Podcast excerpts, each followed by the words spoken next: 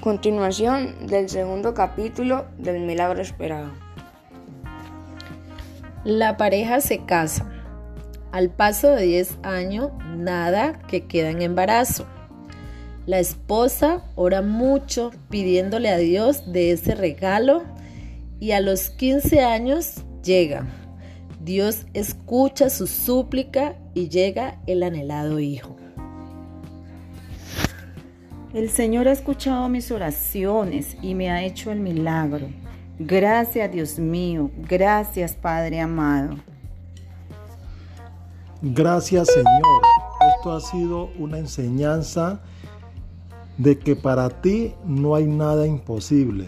No podemos dejar de orar así las cosas no se den a corto plazo, porque todo tiene que ser en el tiempo que tú desees.